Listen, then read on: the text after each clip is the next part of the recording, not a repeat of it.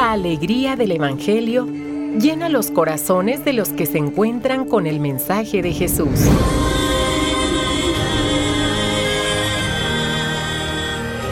El Evangelio de hoy. El Evangelio de hoy.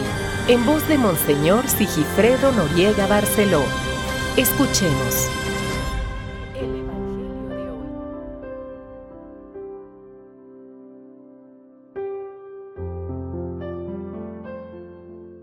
18 de febrero es día sábado. Estamos terminando la semana número 6 del tiempo ordinario. Casi casi en vísperas de la cuaresma. Es día sábado, se sugiere hoy la misa de Santa María en sábado. Ayer terminamos la lectura semicontinua de los primeros 11 capítulos de Génesis.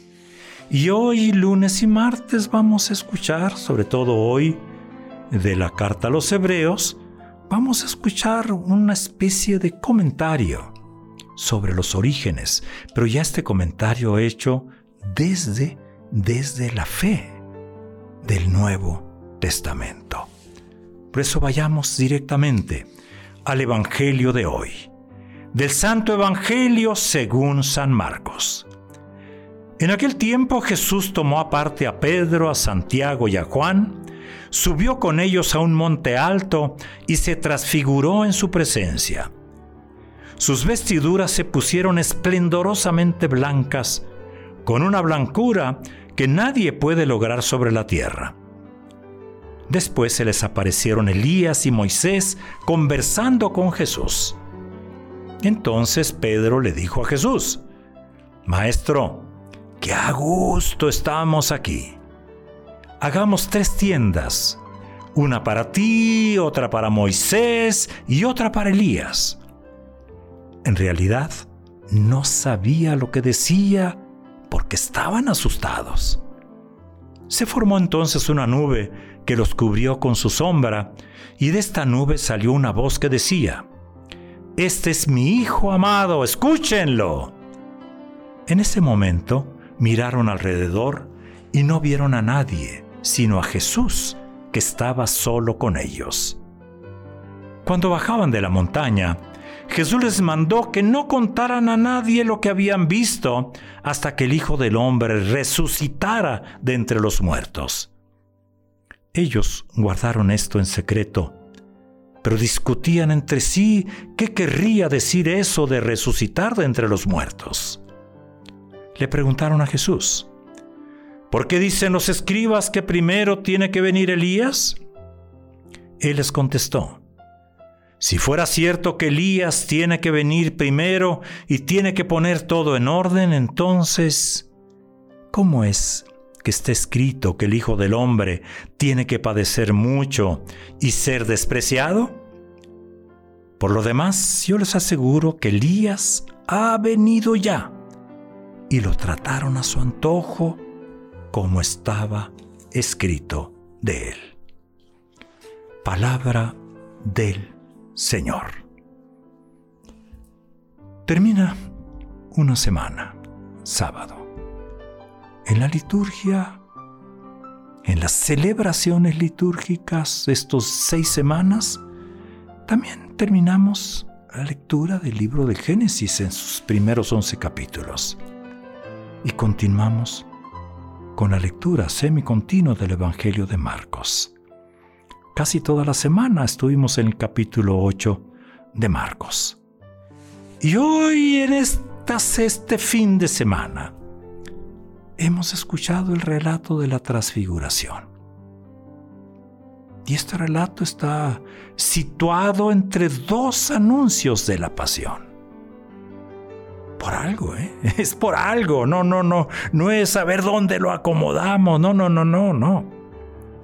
Está en medio de dos anuncios de la pasión. Y tiene su momento culminante precisamente en esta declaración divina. Este es mi Hijo amado. Escúchenlo. Y para que Dios mismo haga esta declaración, pues usa un material que ya conocían algunos en el Antiguo Testamento.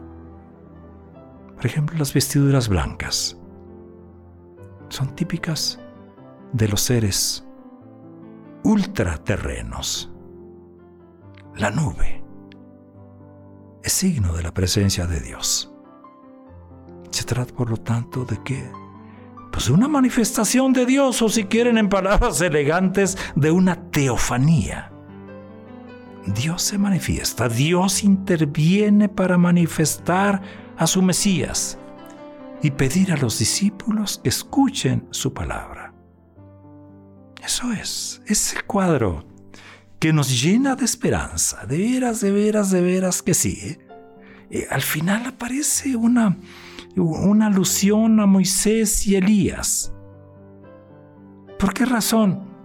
Pues Moisés, pues era el que había dado la ley, era quien venía a constituir eh, el mero mero, pastor, el mero mero orientador de Israel. Y Elías, en la época de Jesús, se le atribuía una función preparatoria para la llegada del reino de Dios iba a regresar Elías. Es obvio la referencia de Jesús, obvio que la hace a Juan el Bautista. Moisés y Elías son esa síntesis de todo el Antiguo Testamento. Y ahora es Jesús. Es Jesús. Se abre el cielo, viene la voz del cielo. Este es mi Hijo escúchenlo. Pensemos hoy a nosotros en estos días tan especiales, de fiesta, carnaval. Si ayer nos hacíamos esa pregunta, ¿qué hay detrás de nosotros, detrás de nuestra fe, detrás de nuestras manifestaciones de alegría? Hoy pensemos en el final, en el destino del ser humano, que es la transfiguración ese es el destino de todo ser humano. Y transfigurarse es redescubrir nuestra verdadera identidad como hijos de Dios.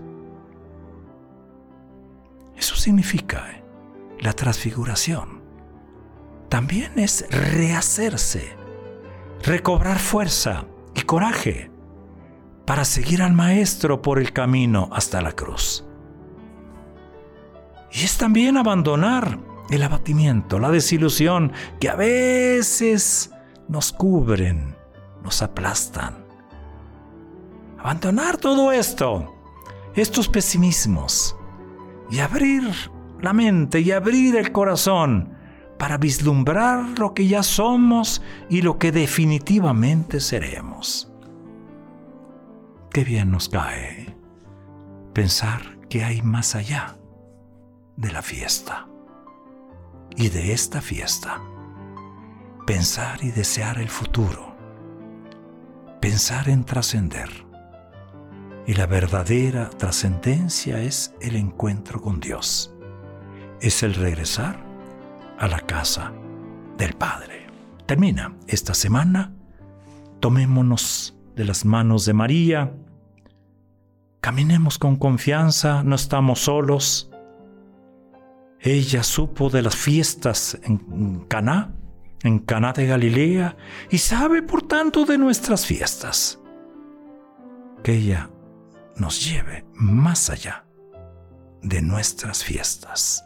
Buen día, buen sábado.